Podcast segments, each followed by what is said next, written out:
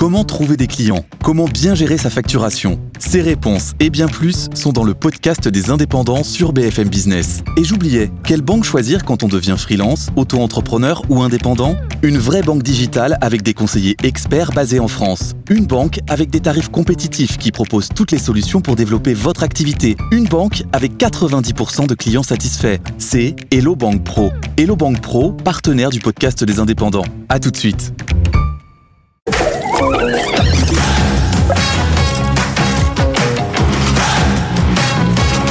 BFM Business, avec vous, les réponses à toutes vos questions dans l'entreprise. Sandra Gandoin. Bonjour tous, bonjour Sofiane. Bonjour Sandra, comment ça va? Ça va très bien, on est ravis de vous retrouver pour cette nouvelle émission du jour. On est avec vous, vous nous posez vos questions. Vous êtes patron indépendant, artisan, euh, toute la vie en entreprise, salarié évidemment aussi. Vous nous posez vos questions, vos interrogations sur votre quotidien. Il y a une adresse à connaître, Sofiane. Avec vous à bfmbusiness.fr et puis aussi sur nos réseaux sociaux. On a publié une, encore une vidéo TikTok ce matin. Bah, Figurez-vous qu'elle cartonne parce que oui, avec vous et sur TikTok. Et puis sur notre petite channel, vous savez, sur Instagram, vous vous abonnez au compte BFM Business et puis vous pouvez suivre le fil de discussion. J'ai fait un petit message vocal. Et puis ça vous dit de poster une petite photo des coulisses tout à l'heure? Dans un instant, parce qu'on va voir nos experts du jour, Jenny Gauthier qui sera avec nous, Ludovic Bado, Emeric Le Breton et notre avocat Sofiane Akiki. Regardez, ils sont juste là en train de discuter. C'est presque déjà parti cette émission. Ils sont en train de réfléchir aux réponses qu'ils vont vous apporter. En tout cas, posez-nous vite vos questions. Et voilà, vous avez le programme. Mais avant cela, c'est parti pour le journal. Avec vous, le journal. Bonjour Sandra, bonjour Sofiane, bonjour à tous. On commence avec les prix de l'électricité. La commission de régulation de l'énergie a publié ses recommandations sur les tarifs réglementaires et deux options semblent se dégager.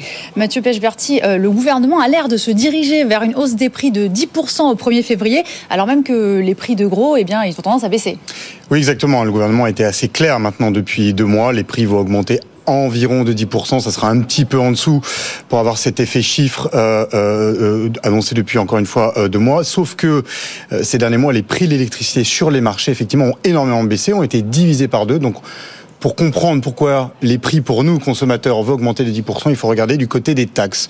L'État va augmenter, va réaugmenter les taxes sur l'électricité qui avaient été baissées il y a deux ans euh, pour euh, le bouclier tarifaire. Et donc l'État va se rattraper finalement. C'était pourtant une promesse de Bruno Le Maire il y a deux ans qui avait dit qu'il n'y aurait pas de rattrapage quand le, bouclier, tarifaire pardon, avait été mis en place. En réalité, il y en aura un important puisque les prix vont augmenter de 10% pour euh, compenser le budget de l'État. Eh bien, merci beaucoup Mathieu pour ces éclaircissements. 50% des installations d'installations en plus pour les énergies renouvelables dans le monde en un an. C'est ce qui ressort du rapport de l'Agence internationale de l'énergie pour l'année 2023 par rapport à 2022. L'AIE anticipe un rythme d'installation encore plus soutenu dans les années à venir, mais elle rappelle que cela reste bien insuffisant face au réchauffement climatique. Direction les États-Unis où la primaire républicaine débute dans quelques jours. Si Donald Trump caracole en tête des sondages hier, ce sont ses deux principaux concurrents qui s'affrontaient dans un dernier débat, Ron DeSantis et Nikki Haley. Antoine Delard, vous avez euh, suivi le débat depuis Washington et le moins qu'on puisse dire, eh bien, c'est que c'était musclé. Oui, pour ce dernier débat, Nikki Haley et Ron DeSantis ont enfilé les gants de boxe. Ils ont passé plus de temps à se chamailler et à s'accuser mutuellement de mentir plutôt que d'exposer leurs programmes et leurs idées. Ça a été le cas en particulier sur les questions euh, économiques. À sujet, on retiendra cette pique de Nikki Haley qui ironise sur les problèmes financiers de son rival, euh, qui a perdu plusieurs gros donateurs et qui n'a plus un sou en caisse pour continuer sa campagne. Il n'est pas capable de gérer ses finances. Comment voulez-vous qu'il gère le pays? dit-elle. Euh, on rappelle qu'à l'inverse, Nikki Haley, elle, est la candidate euh, du monde des affaires où elle a reçu de nombreux soutiens. Alors tous deux sont quand même d'accord sur une chose. En cas de victoire, ils promettent de mettre à la poubelle le plan de Biden sur la transition énergétique, exit notamment les ambitions en matière de voitures électriques. Alors difficile de dire lequel des deux s'en est le mieux tiré. Le vrai gagnant de la soirée, en réalité, c'est Donald Trump. Ultra favori dans les sondages, il a une nouvelle fois snobé ce débat, mais il avait tout prévu pour que les projecteurs restent braqués sur lui. Il était à la même heure sur une chaîne concurrente où il répondait aux questions des électeurs, façon de montrer qu'il est au-dessus de la mêlée et que cette primaire finalement n'est qu'une formalité pour lui. Aux États-Unis, toujours, c'est une révolution pour le Bitcoin qui entre en fanfare à Wall Street. Euh, la décision très attendue de la SEC est tombée hier soir. Le régulateur américain autorise les premiers ETF Bitcoin. L'intégralité des 11 propositions a été approuvée. Une étape de plus dans la normalisation des crypto-monnaies. Retour à Paris où la Banque de France revoit à la hausse ses prévisions de croissance pour le dernier trimestre 2023, plus 0,2% contre 0,1% attendu.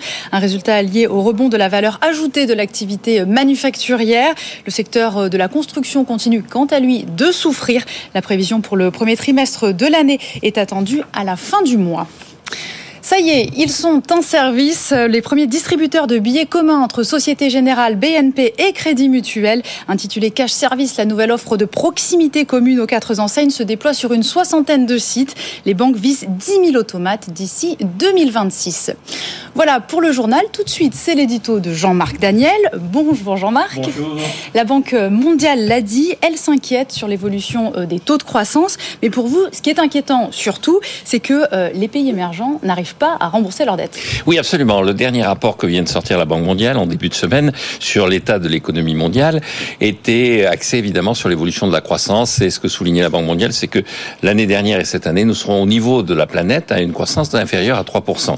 Et donc, euh, 3% de croissance, c'est effectivement un des résultats les plus négatifs, les moins enthousiasmants depuis une trentaine d'années. Mais quand on regarde bien dans le rapport, alors le rapport, c'est toujours des considérations sur les inégalités, le réchauffement climatique. Et puis, il y a un chapitre assez traditionnellement sur la situation financière des pays émergents.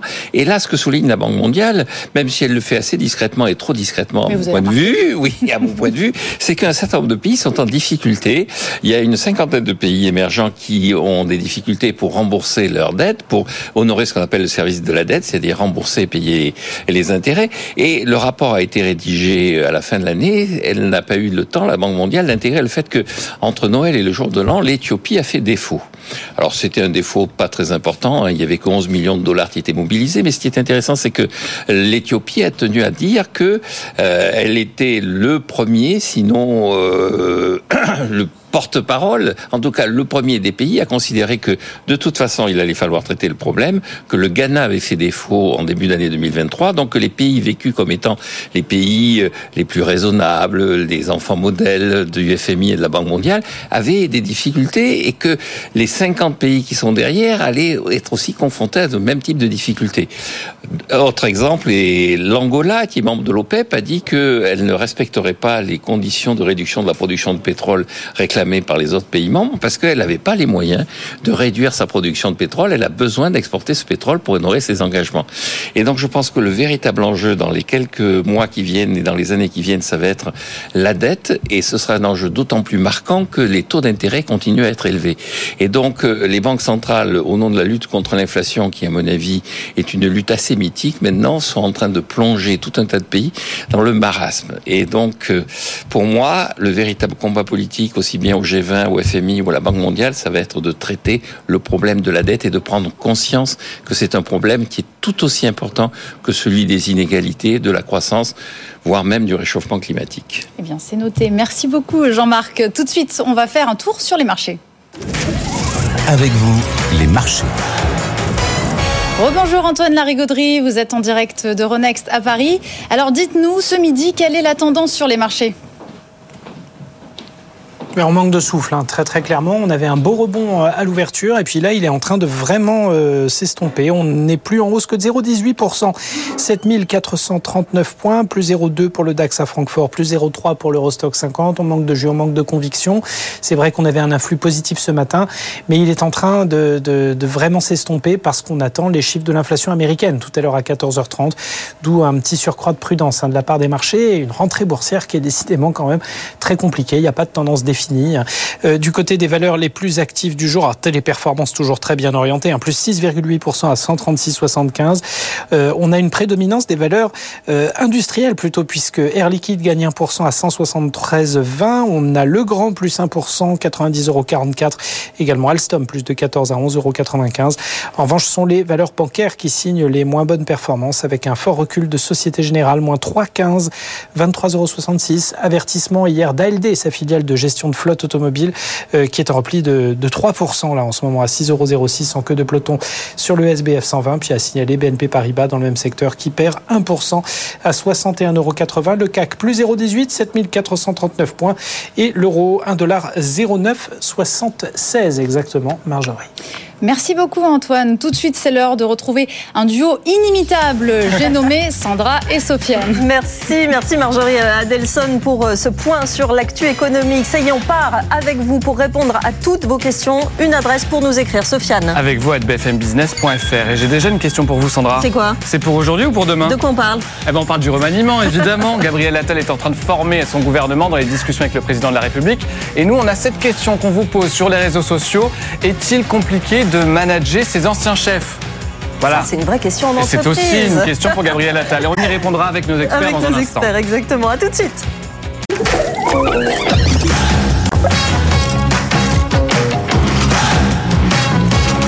BFM Business, avec vous, les réponses à toutes vos questions dans l'entreprise.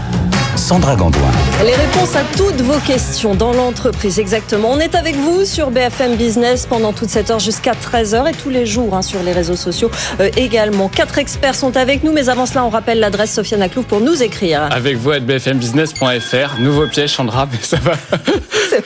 Il Je l'a. ne tombe Non, c'est toujours bon. pas dedans. C'est bon, c'est bon. Vous nous envoyez vos messages, mais aussi euh, des vidéos courtes. N'hésitez pas. On est très preneur de vos expériences, de vos questions sur la vie en entreprise. Avec nous donc quatre experts. Jenny Gauthier, directrice générale du Mercato de l'Emploi. Jenny, bonjour. Quelle est votre spécialité Rappelez-nous, Jenny? Le recrutement et les ressources humaines en général. À vos côtés, Ludovic Bado, entrepreneur, podcasteur, CEO d'Oser la vidéo. Alors, il y a plein de spécialités chez Ludovic Bado. On en choisit une aujourd'hui. Ludovic. Bonjour Sandra. Eh bien on va dire podcasteur à BFM Business puisqu'il y a la saison euh, C'est vrai. 2 du podcast qui sort dans une semaine. Et vous aidez évidemment énormément les, les entrepreneurs. Et on, on traite que des indépendants et des auto-entrepreneurs. Voilà, et Émeric Le Breton est à vos côtés euh, également, docteur en psychologie, président du groupe Orientation. Bonjour Émeric, votre spécialité du coup Moi, je suis le psy du plateau. Voilà, là, là, Là, c'est exactement. simple au moins. Et, Euh, et- effectivement, on, on voit très régulièrement, quotidiennement presque, que effectivement les problèmes psychologiques des patrons, des entrepreneurs, des managers hein, euh, en entreprise sont très très nombreux. Et puis notre juriste du jour, bonjour Sofiane Akiki. Bonjour Sandra. Avocat chez Akiki, Oui. associé évidemment. Notre juriste, il y a énormément de questions euh, juridiques dans cette émission et vous êtes là pour répondre à ces Pour questions. répondre aux questions de droit en Aux questions général de et droit. en droit du travail particulièrement parce que je défends les entreprises et je les conseille en relation individuelle et en relation collective. Et les Voilà. relations collectives, c'est les relations avec les syndicats. Voilà, ça c'est important aussi. Et vous nous posez toutes vos questions. Première question, Sofiane Aklouf. Première question, elle est pour vous, Jenny Gauthier, notre experte euh, RH de l'émission. J'ai vu que certaines entreprises supprimaient la période d'essai pour attirer et fidéliser euh, les candidats. Est-ce que c'est bien légal tout ça?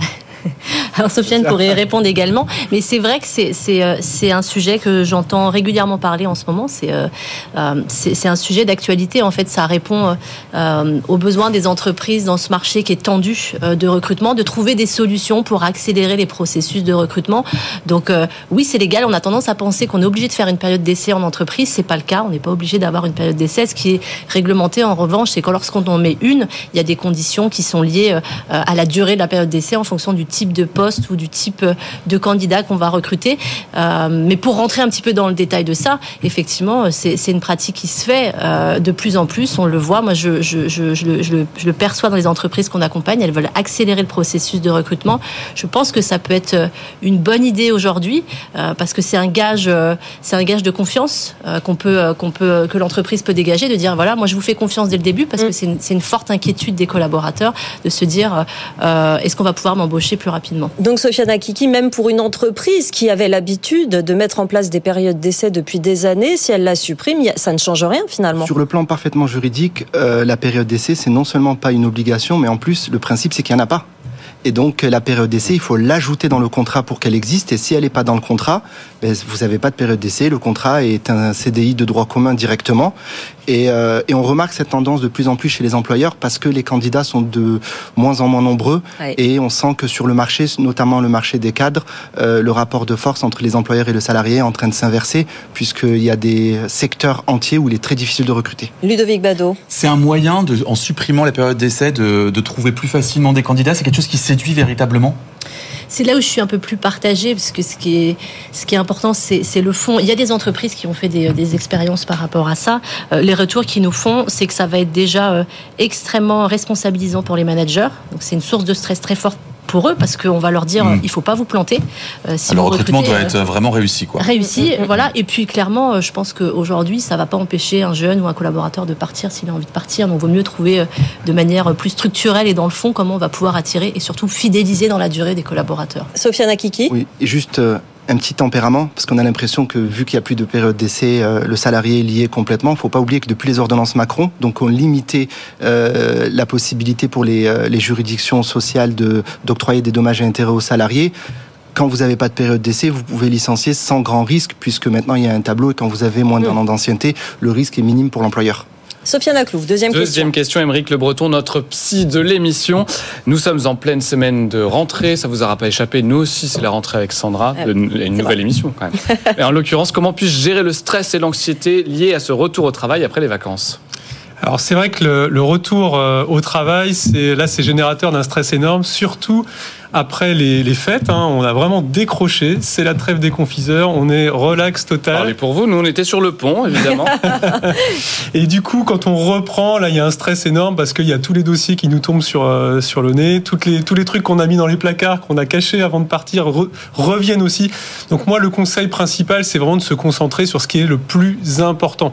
Hein, voilà, vraiment euh, cibler les priorités, ce qui est vraiment, ce qui compte vraiment, et tout le reste, on le traitera au fur et à mesure que le mois de janvier va s'écouler.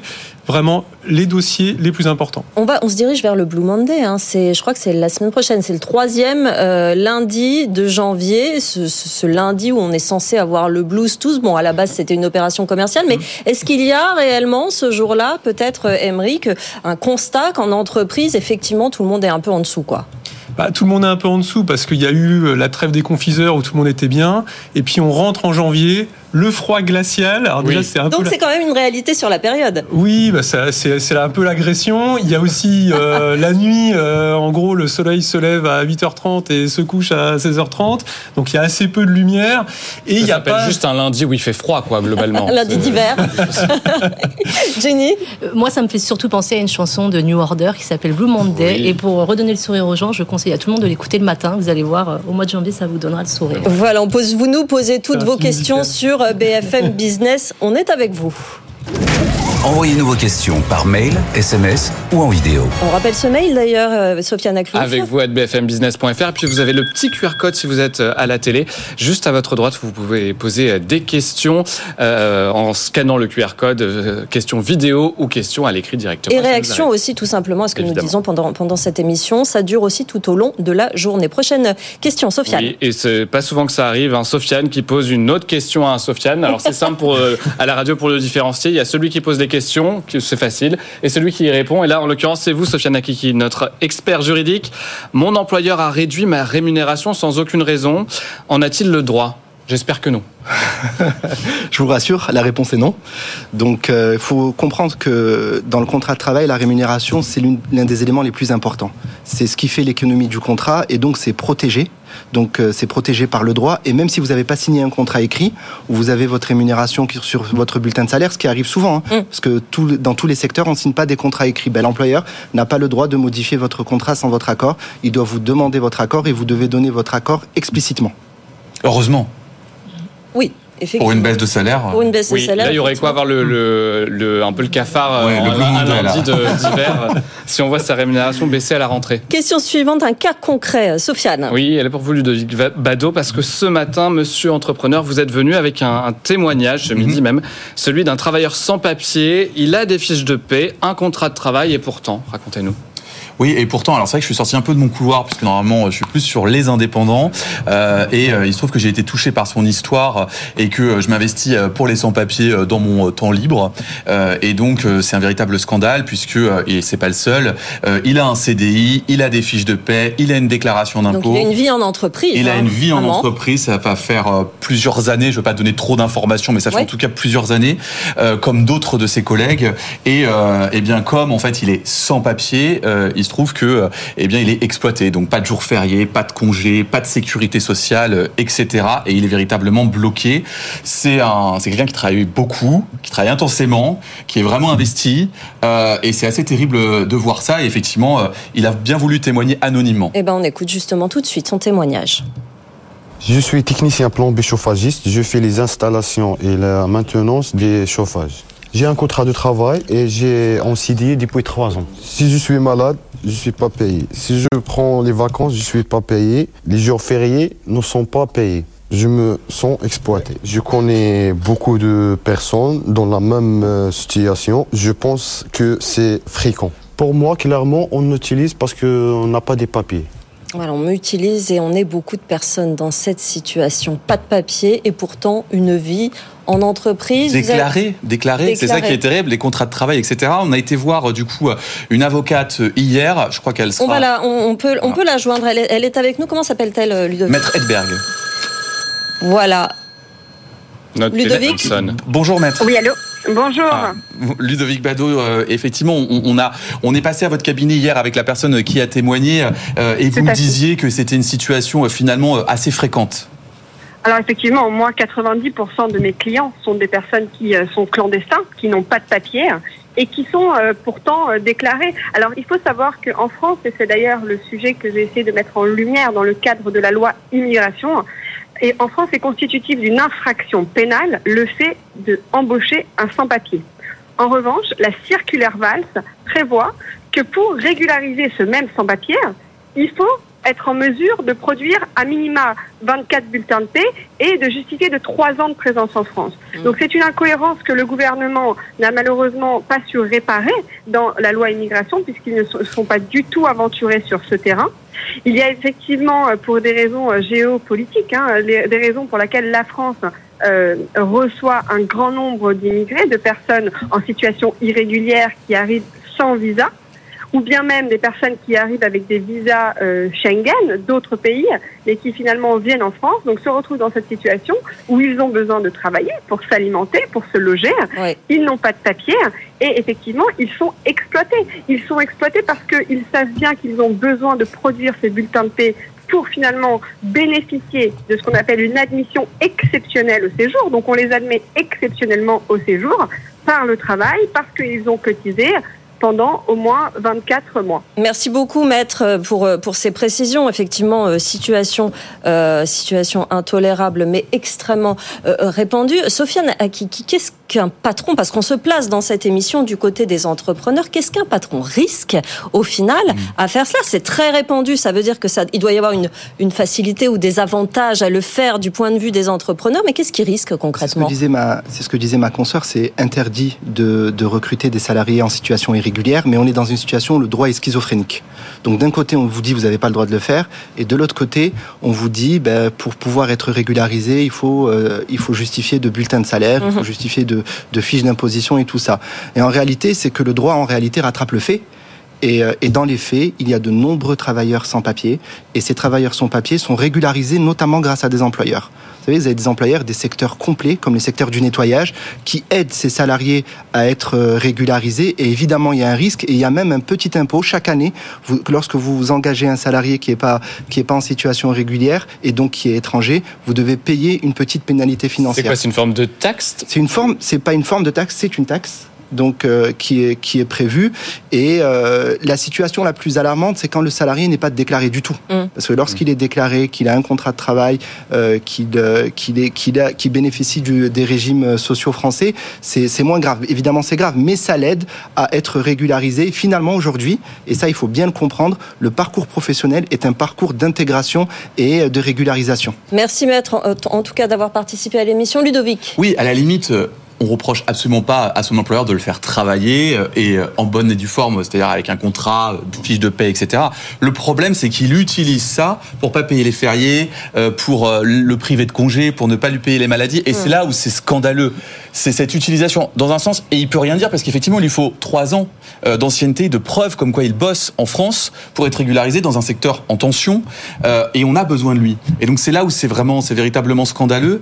Et, et la question se pose de savoir effectivement si ces employeurs employeurs peuvent pas à un moment donné être sanctionnés parce qu'il y a beaucoup de collaborateurs, de salariés dans cette situation. Vous réagissez évidemment sur notre adresse avec vous à bfmbusiness.fr. Vous nous posez vos questions également. Question suivante, Sofiane Naclou. Question pour Jenny Gauthier, notre euh, experte RH de l'émission.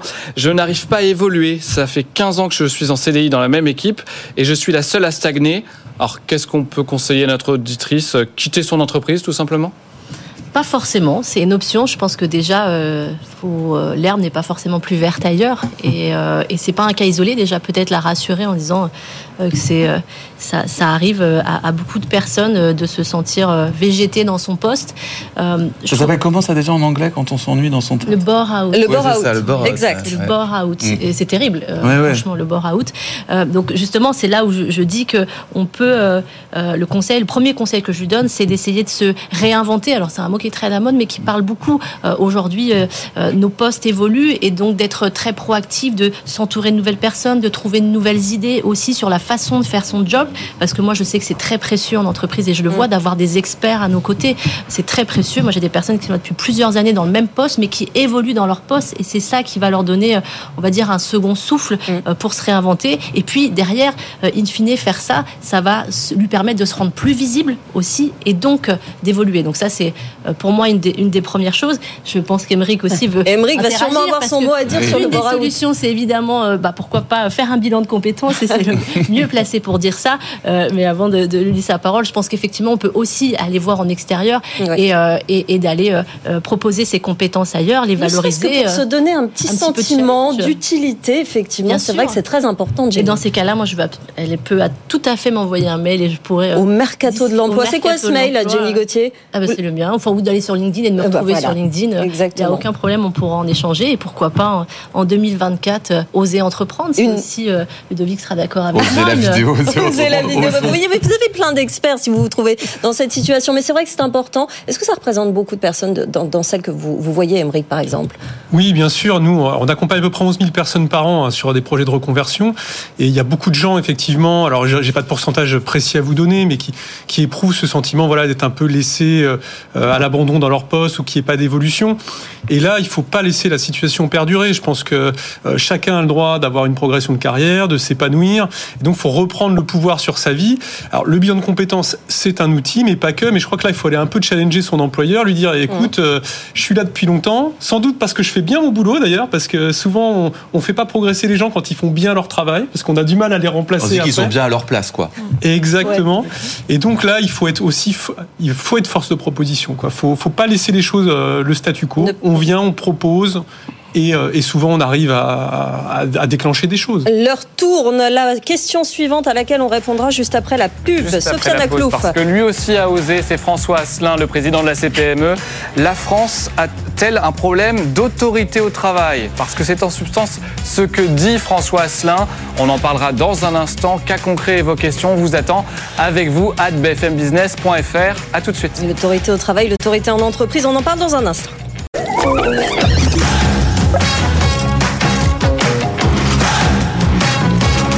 BFM Business, avec vous, les réponses à toutes vos questions dans l'entreprise.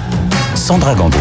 Et oui, on est avec vous pour toute cette demi-heure, mais ensuite ça continue toute la journée sur nos réseaux sociaux. On répond à vos questions, vos interrogations dans le monde de l'entreprise avec nos experts Ludovic Bado, Jenny Gauthier, Émeric Le Breton, Sofiane Akiki, notre juriste du jour. Et notre question qu'on a posée juste avant la pub, Sofiane Aklouf. La question la France a-t-elle un problème d'autorité au travail? C'est à cause des propos de François Asselin, le patron de la CPME. Mais juste avant, une petite réaction, ça vous dit sur Ah LinkedIn, parce que vous nous écrivez en direct. On en a pas mal, mais prenons-en une euh, au hasard, enfin pour euh, pour notre psy, ça va vous faire réagir. Comment établir des objectifs réalistes pour éviter la surcharge de travail et le sentiment d'être dépassé? C'est Ismaël qui nous écrit en direct. Alors, Émeric. Tout, tout, dépend parce que dans la question telle qu'elle est formulée, on a l'impression que c'est la personne elle-même qui, qui établit ses objectifs. Donc en entreprise, souvent, on a plutôt tendance à les coétablir avec son manager. C'est une discussion en fait, hein, en disant bon voilà, euh, le manager a fixé les objectifs et après le, salarié peut évoquer des contraintes, des difficultés, euh, des délais pour pouvoir bah, négocier ces objectifs pour qu'ils soient le plus réalistes possible. Et après, quand c'est nous-mêmes qui nous fixons des objectifs. Là, c'est plus pour les indépendants, les chefs d'entreprise. Eh bien là, c'est plus en fonction. euh, Il n'y a pas vraiment de, de- de- de guide hein, pour faire ça. C'est- du feeling, de l'intuition. Mais une chose est sûre, ça sert à rien. Il vaut mieux se fixer un objectif qu'on va réussir à atteindre et pas à pas monter en puissance que vouloir se fixer des objectifs trop importants et au final être obligé d'abandonner. J'ai l'impression qu'il me répond. Ludovic. Ouais, sur le, vous disiez, Émeric, sur les chefs d'entreprise et les indépendants, c'est surtout une question d'organisation. Moi, je le rends compte, je me rends compte qu'il y a des moments quand je me sens débordé et que je panique parce que je me dis il y a trop de choses, euh, c'est pas possible. Ben, en fait, quand je pose les choses, que j'organise, que je définis des plages horaires pour telle, telle, telle tâche, tout rentre dans l'ordre. Et on le dira jamais assez. Un indépendant euh, épanoui, un indépendant qui réussit, c'est un indépendant qui est organisé. Il y a des to-do list, en somme. Ouais, enfin un, un Notion, enfin il y a plein de choses, il y a plein de moyens de s'organiser, mais il faut vraiment être organisé et il faut s'y tenir. Chéni. Vous avez raison, Ludovic. Et moi, ce que je vois, c'est qu'en début d'année, on veut toujours se fixer des objectifs sur l'année et que il faut aussi voir la stratégie des petits pas. Euh, nous, on fonctionne en objectif Aussi, ouais. trimestriel pour Une déjà année, c'est long. Il faut, faut rappeler qu'une année, c'est très, long. très Il y a long. beaucoup de choses Oui. qui peuvent se passer, des choses sur lesquelles on, on- c'est indépendant de notre volonté. Donc euh, déjà, Une voilà. organisation au jour le jour, c'est déjà pas mal. hein. Moi, je, je- je suis très fier de moi. Le jour le jour au trimestre pour Jenny Gauthier. A l'année pour Emmerich. Sofiane. Une, une réaction qui justement est un peu ironique de Bénédicte sur LinkedIn qui dit par rapport aux autres pays, je trouve ça fou car nous avons quand même beaucoup de chance en France. Alors le stress du retour des vacances. un petit peu ironique, euh, effectivement. Ouais, c'est vrai qu'on a, on a de la chance euh, par rapport à, par rapport à d'autres pays. Mais bon, Parce qu'il y a trop de vacances, Malgré du coup, on tout, stresse. euh. Et Emmerich, oui, malgré tout, le stress, le bore-out, ce sont des vraies questions qui se posent dans le monde du travail aujourd'hui. Oui, alors on a bien sûr de la chance d'avoir des vacances et de pouvoir, euh, pouvoir faire des pauses. Et effectivement, le stress, c'est lié aussi au fait d'avoir rien fait pendant 15 jours. C'est comme si vous faites pas de sport pendant 15 jours ou 3 semaines. Quand il faut reprendre, c'est un petit peu compliqué. Mais en même temps, voilà, ça, ça nous empêche pas d'essayer de trouver une manière d'aménager, de rendre ça un petit peu plus confortable et de façon à être mieux, hein, tout simplement. Ou sinon, vous ne commencez jamais le sport, au moins vous n'avez pas de problème de reprise. C'est vrai. C'est la méthode Sofiane solution. Agloub. Allez, question suivante, Sofiane. justement, donc revenons, je vous l'avais promis, euh, au propos de François Asselin. Il était euh, sur BFM Business dans Good Morning Business hier et il a, fait une, il a fait une petite sortie qui peut faire un peu polémique sur notre rapport au travail et à l'autorité. Écoutez-le. il y a une perte d'autorité dans toute la société. C'est-à-dire que les familles euh, perdent leur autorité, les profs perdent l'autorité, dès qu'ils commencent entre guillemets un petit peu à serrer la vis, vous avez parfois les parents même qui s'en mêlent. Mais l'entreprise, c'est l'autorité, François Asselin eh ben, l'entreprise, le chef d'entreprise, oui, perd son autorité. Pourquoi? Parce que lorsque, par exemple, vous voyez, il y a des signaux, par exemple, qui sont très négatifs. Lorsque, par exemple, vous êtes en arrêt maladie, et que cet arrêt maladie cumule des congés payés, produit des congés payés. Lorsque, par exemple, vous adressez un salarié et vous dites, écoute, là, ton boulot, c'est pas possible, ça va pas. Ah ben, chef, mais il fallait pas me parler comme ça. Ah ben, demain, je serai pas là. Et ça fonctionne. Il a son arrêt de travail. Voilà, situation effectivement qui arrive en, en entreprise. Émeric Le Breton, est-ce que l'entreprise, déjà, c'est sa, c'est sa fonction, euh, cette, euh, cette autorité, et est-ce qu'elle perd progressivement de son autorité dans la vie des, des salariés?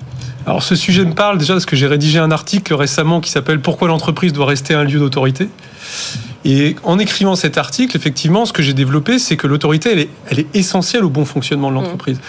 Parce que euh, n'importe qui, euh, et les auditeurs euh, pourront, je pense, partageront mon point de vue, mais si vous allez à l'hôpital et que vous êtes opéré, que vous êtes soigné, vous avez envie que la personne qui vous soigne, eh bien, elle respecte un certain nombre de processus, un certain nombre de règles, et que ces règles, il y ait un manager ou un médecin qui, qui fasse autorité et qui euh, s'assure que ça sera respecté. Et ce qui est vrai pour la santé, l'est aussi pour tout un tas de secteurs. Quand vous allez manger au restaurant, vous avez aussi envie que euh, le, cuisinier, le serveur respecte un certain nombre de règles. Et il faut bien qu'il y ait une fonction d'autorité pour faire respecter ces règles. Alors vous avez des gens qui sont très autonomes parmi les salariés, qui sont capables par eux-mêmes d'anticiper ça. Et puis vous avez, vous avez d'autres qui ont besoin à un moment donné qu'on leur dise attention, euh, fais attention à tel ou tel point, attention, il y a telle ou telle règle, n'oublie pas. Et donc c'est pour ça que c'est important pour moi qu'il y ait une fonction d'autorité. Une autorité qui peut aussi s'exprimer de façon douce. C'est pas... Autorité n'est pas synonyme de brutalité. Voilà. Effectivement, toute la difficulté des managers aujourd'hui. Ludovic, ce, ce- ce mouvement qu'il y a de l'entreprise vers l'auto-entrepreneur, c'est pas une question justement de d'autorité, l'entreprise trop autoritaire. Oui, je a- veux a- être libre de mes mouvements dans ma vie au travail. C'est vrai, mais il y a, il y a un besoin de liberté qui s'exprime à Mhm. travers ça et on refuse de plus en plus l'autorité. Euh, moi, ça me fait plus réagir d'une autre manière euh, cette question-là, c'est qu'en tant que chef d'entreprise euh, et étant, j'ai commencé jeune, hein, j'ai créé ma première entreprise entreprise assez jeune, je savais pas manager et j'avais tendance à être trop complice, euh, trop sympa, trop copain copain. Dans l'affect. Euh, Dans l'affect, voilà, à fond. Et euh, du coup, c'était, je constatais très que les, pardon, que mes collaborateurs, du coup, n'avaient plus de repères. Ils avaient besoin aussi d'une autorité. Ils avaient besoin d'un sorte de cadre en fait quand on avait des échanges. Et j'ai appris progressivement et j'ai compris qu'effectivement, il y a aussi une recherche des collaborateurs à avoir ce cadre. Sinon, tout le monde est un peu perdu. Euh, mais effectivement, je pense qu'il y a une volonté de plus de liberté, d'autonomie, le télétravail, etc. Mais qu'en même temps, on a besoin de se sentir, euh, quand on est salarié, encadré Eh oui. et d'avoir une figure, euh, j'ai envie de dire qu'on respecte quelque part. Sofiane, une réaction? Oui, euh, simplement Alexandre qui nous écrit sur LinkedIn.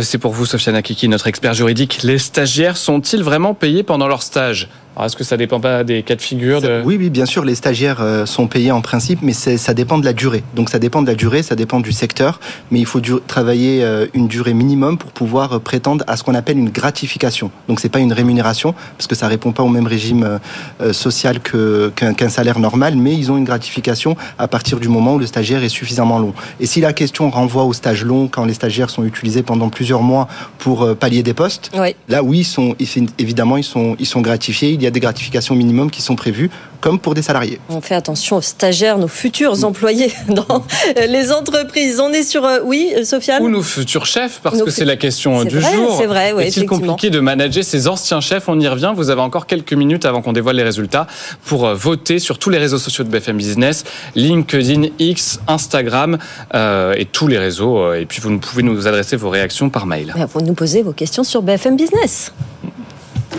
Avec vous, employeurs, employés, posez-nous vos questions. Allez, question suivante, Sofiane Aclou. Oui, la question suivante, elle est pour, euh, elle est pour vous, Ludo, Ludovic Bado. C'est un témoignage. Euh, c'est Camille qui nous écrit à l'adresse avec vous at bfmbusiness.fr. Euh, J'espère que vous allez pouvoir lui répondre. En tout cas, le début commence bien. Je suis auto-entrepreneur. Normalement, je devrais pouvoir lui répondre. C'est ça. J'ai accompagné plusieurs sociétés cette année sur les soucis liés au CFE et à l'URSSAF et autres taxes. Il y a une vraie méconnaissance des systèmes mis en place. Il est important de rappeler qu'il n'y a aucune formation à l'école sur les finances personnelles et sur l'administratif.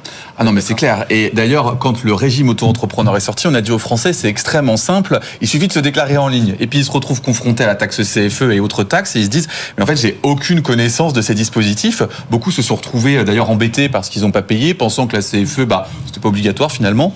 Euh, donc, On il y a- rappelle que c'est annuel, la taxe CFE. c'est hein. c'est une, taxe annuelle qui est calculée au niveau euh, local, donc qui est euh, qui n'est pas la même en fonction euh, des régions. Oui. Euh, et donc ça rappelle, c'est un vrai rappel à faire aux auto-entrepreneurs, c'est être auto-entrepreneur, c'est avoir une entreprise. Avoir une entreprise, ça nécessite d'avoir des bases en gestion, etc., de se renseigner, d'être un minimum entouré euh, pour euh, bah, pour avancer euh, sereinement et qu'il suffit pas d'avoir un numéro de sirette. Ensuite, on rentre dans un dans une organisation qui est très différente d'être salarié. On vous prend plus la main. Il y a, il y a des choses à savoir. Oui, c'est ça. La- la- ce qui est facile, c'est de s'inscrire, hein, tout simplement. En deux clics, effectivement, ça se fait très vite. On peut se faire accompagner, Ludovic. On peut se faire accompagner. Il y a aussi les, les chambres consulaires, CMA, CCI notamment. Et puis vous avez un certain nombre d'indépendants. Je pense à la Micro by Flow euh, qui propose beaucoup de support euh, pour pour expliquer. La Fédération des auto-entrepreneurs, l'Union des auto-entrepreneurs.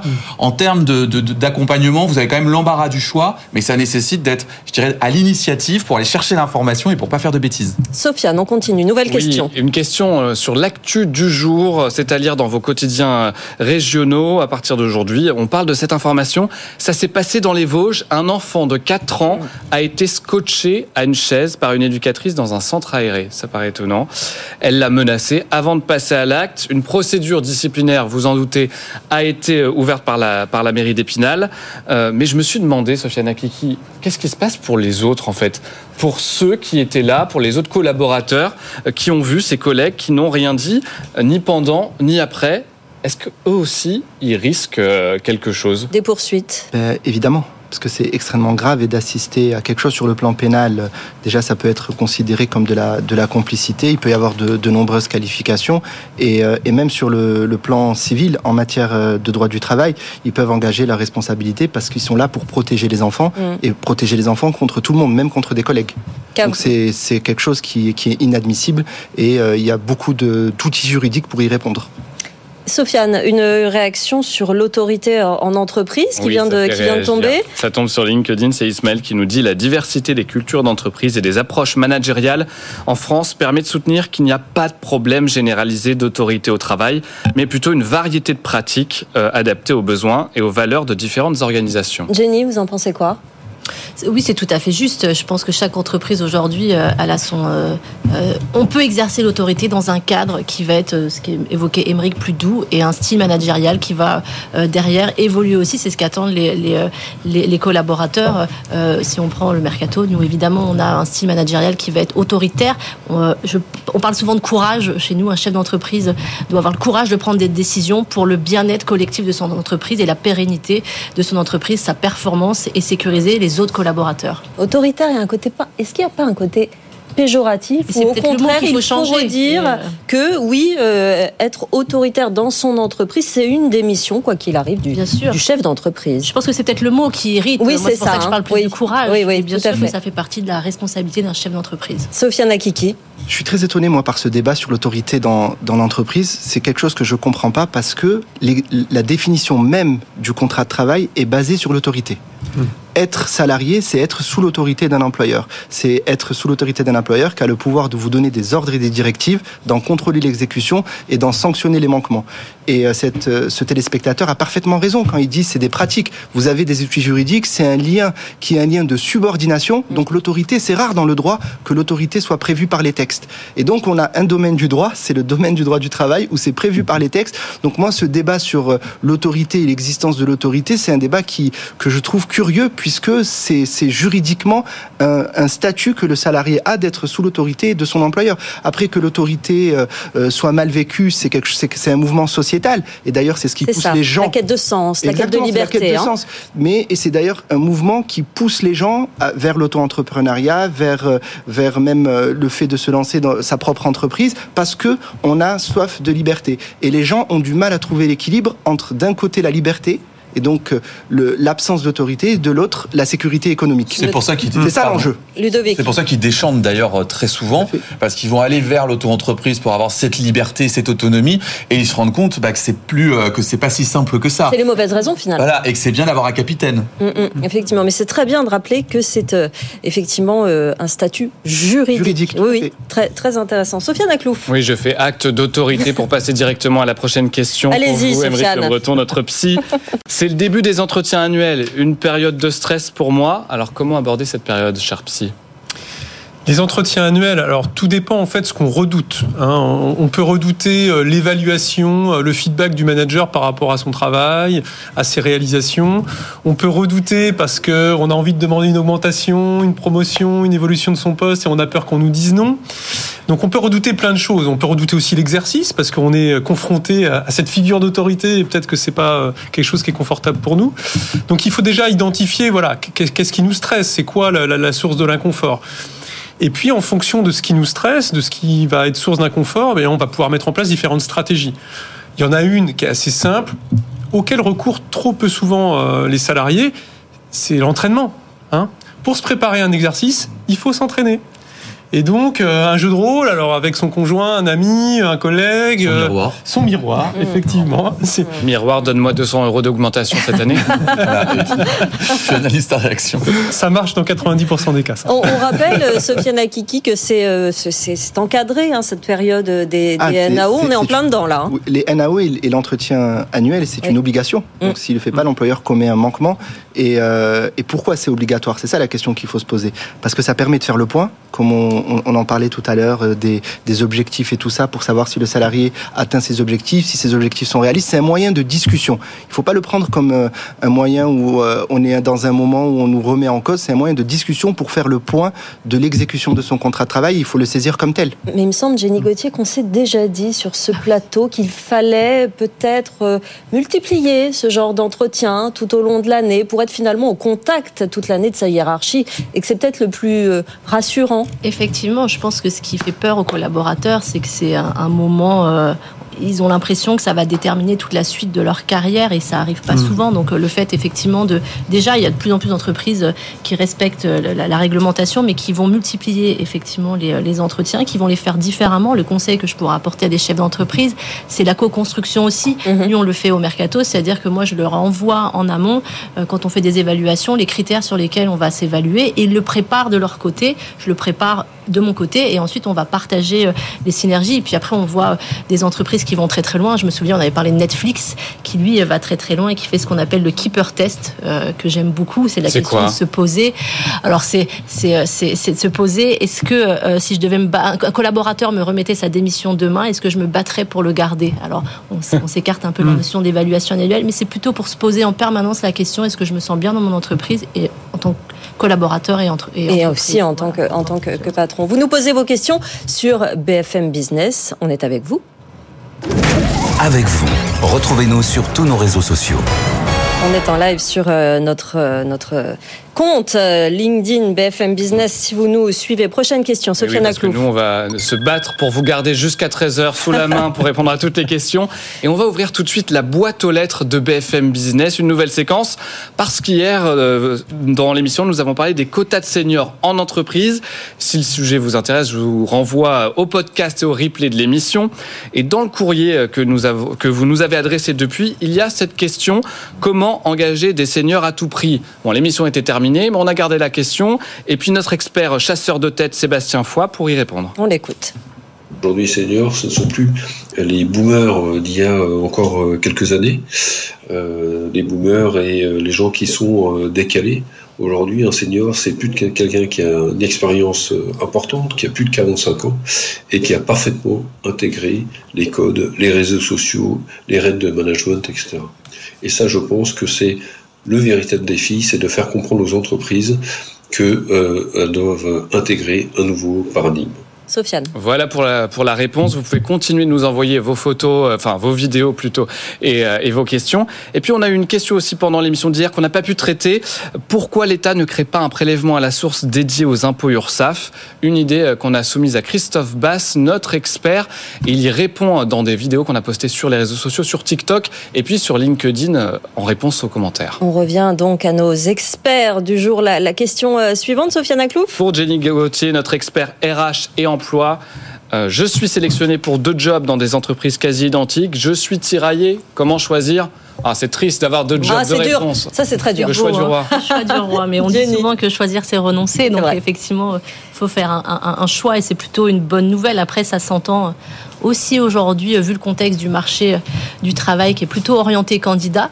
Euh, le meilleur conseil que je peux lui donner et qui peut paraître très simple et très bateau, mais c'est déjà de comparer les deux offres et comparer sur des critères comparables et de faire cette fameuse liste des plus et des moins de chaque de chaque offre et, et d'aller au-delà de la rémunération, même si peu importe ce qu'on dit et ce qu'on entend, la rémunération reste un élément qui qui, qui est évidemment très important. hein. D'autres critères, c'est quoi? C'est la zone géographique? C'est la mission en elle-même C'est oui, quoi, ça va être Jenny les conditions de travail, sur la flexibilité que l'entreprise peut, peut offrir, le télétravail. Est-ce que ça va être du flex office ou pas Moi, j'entends souvent ça en, en ce moment. euh, de plus avoir un bureau fixe, c'est très perturbant aussi pour les collaborateurs. Euh, Il y en a qui vont très bien s'y habituer, euh, d'autres, d'autres non. Ça va être tout euh, la culture d'entreprise. On en parle beaucoup aussi, mais je pense que c'est un des éléments les plus forts aujourd'hui. Est-ce qu'on partage la vision des dirigeants? Est-ce qu'on partage euh, la vision des managers dans l'entreprise dans laquelle on va on va s'investir euh, dans s'investir à long terme? Donc euh, évaluer cette liste évidemment c'est le c'est le plus important pour moi. Euh, voir d'autres opportunités, prendre son temps et puis de se dire aussi aujourd'hui que c'est peut-être pas le job qu'on va exercer toute sa vie. Donc le choix qu'on va faire, relativiser, non plus relativiser, dédramatiser aussi euh, la situation. Ju- juste pour ajouter, je pense qu'il y a un élément qui est très important, c'est le feeling avec son futur manager. Je pense que ça, c'est pour, euh, pour Que vous verrez au quotidien euh, Voilà, si vous ça. acceptez. Et je pense que ça, c'est vraiment parce qu'on voit que c'est un élément qui explique beaucoup de départs. Et donc, je pense que bah, voilà, si on a envie, de- dans ce nouveau projet professionnel, de réussir, de rester, bah, si un, voilà, choisir l'entreprise où il y a le plus grand feeling, c'est euh, Ça peut être un bon conseil. On se dépêche, on a encore peu Oui, de temps. Quel- Quelques de questions. questions. Sofiane. Ludovic Bado, monsieur, euh, monsieur auto-entrepreneur, notre expert. C'est Chloé qui nous écrit Auto-entrepreneur styliste, je confectionne des robes de mariage. Si le bouche à oreille m'apporte des clients, je trouve que c'est encore trop aléatoire. J'entends partout qu'il faut se montrer sur LinkedIn, mais est-ce que c'est adapté pour une activité comme la mienne? Oui, complètement. Il faut le faire. On parle de personal branding, c'est une vraie tendance. C'est-à-dire que les consommateurs vont avoir tendance à choisir une personne, ce que vous incarnez, plus qu'une marque. D'ailleurs, on le voit. hein. Aujourd'hui, c'est beaucoup les personnes qui communiquent et beaucoup moins, on voit moins les marques euh, des entreprises et même les pages entreprises sur LinkedIn sont sont pas très visibles. Et effectivement, c'est une activité qui peut paraître atypique pour LinkedIn. En réalité, c'est une opportunité parce que c'est-à-dire qu'il n'y en a pas d'autres et tous les tout- toutes les personnes qui se sont lancées avec une activité qui n'était pas euh, représentée sur LinkedIn ont cartonné parce que c'était les premiers. Donc j'ai envie de dire à Chloé, allez-y, foncez. Euh, des robes de mariée comme ça de prime abord, on se dit ça n'a rien à faire sur LinkedIn, mais elle peut raconter son aventure entrepreneuriale et ça peut tout à fait euh, fonctionner et il faut le faire. Et puis elle peut nous suivre sur les réseaux sociaux, sur LinkedIn justement, Mais évidemment. sur le compte BFM Business, et puis elle pourra nous poser des questions, répondre feu à de nos tout sondages. bois, Ah bah oui, toujours. Et sur TikTok, c'est la TikTok. Elle peut mettre des, des robes de mariée, ça doit, ça doit inspirer Voilà, le. TikTok, Il n'y a pas Instagram. que des danses. Et puis elle peut nous suivre sur les réseaux. Voilà. Une autre question, Sofiane. Oui, on va aller euh, directement au résultat de, de la question du jour, si vous le voulez bien. Comment euh, manager mes anciens chefs? Est-il difficile de manager mes anciens chefs? Vous avez répondu. Voici les résultats. On va les regarder tout de suite Hop. à vos côtés, effectivement. Eh bien, les résultats sont sans appel. Une fois n'est pas coutume, vous avez répondu, c'est difficile, euh, largement sur LinkedIn à 79%. Vous voyez les, les résultats qui s'affichent. Euh, pareil sur 86% sur Instagram et puis 90% sur X. Là, là encore, sans appel euh, comme résultat. Une, une toute euh, dernière question, peut-être. Ça doit pas être euh, simple pour Attal. Oui. Après, Je ne sais pas pourquoi on pense à lui tout de suite. Vous, avez un- le mauvais esprit, voyons. Est-ce que c'est un cas qu'on voit en entreprise pas mal, ce, ce genre de configuration? C'est c'est quand même assez exceptionnel, hein, cette configuration, Émeric. Manager ses, ses anciens collègues, ça c'est très courant. Mana- Manager ses anciens chefs, Et ses anciens collègues plus âgés, effectivement. ouais, ça c'est vraiment très courant et très très compliqué pour les pour ceux qui deviennent managers. C'est tout un processus. Mais manager ses anciens chefs, là on est quand même dans l'ordre de l'exception. Ça reste plus rare. Écoutez, ça arrive à la tête de l'État, ça veut dire que ça va sûrement arriver peut-être davantage en, en entreprise, évidemment. On y reviendra. Merci beaucoup d'être venu euh, nous voir. C'est la fin de cette émission. Déjà, ça passe à une vitesse quand on a d'excellents experts comme vous. Ludovic Bado, entrepreneur, podcasteur, CEO de euh, ce nouveau podcast. On a dit qu'il euh, sortait. Podcast des indépendants dans une semaine, jeudi 18 janvier. 18 janvier, on va le suivre évidemment et sur ce plateau très régulièrement de l'un de nos experts, tout comme Jenny Gauthier euh, du Mercato de l'Emploi. Merci Jenny d'être venue nous voir. À très bientôt. Émeric Le Breton, docteur en psychologie, président du groupe Orientation. Et on est là pour euh, bah, écoutez, étudier effectivement ce qu'on fait quand ça va pas au travail. Merci d'être venu nous voir, Émeric Le Breton et Sofiane Akiki, avocat chez Akiki Associé. Merci Sofiane. Merci à vous vous, reviendrez. plaisir. Sofiane Aklouf. Une dernière question. Allez, une Pour- dernière pour- question, pour, c'est pour vrai. conclure, enfin, c'est la question qu'on vous pose sur les réseaux sociaux. On découvrira la réponse demain. Face au pic de consommation électrique, le télétravail peut-il permettre des économies d'énergie? À vous de répondre, à vous de vous faire votre avis, et puis on en débattra demain avec nos quatre nouveaux experts. Et objectivement, face aux économies d'énergie, soyez honnêtes dans les réponses. Merci beaucoup. Et euh, évidemment, on se retrouve demain à la même heure entre midi et 13h sur BFM Business. Et toute la journée, vous nous écrivez à cette adresse avec vous à bfmbusiness.fr. On vous répond sur les réseaux sociaux. Très, très bonne journée. Avec vous sur BFM Business.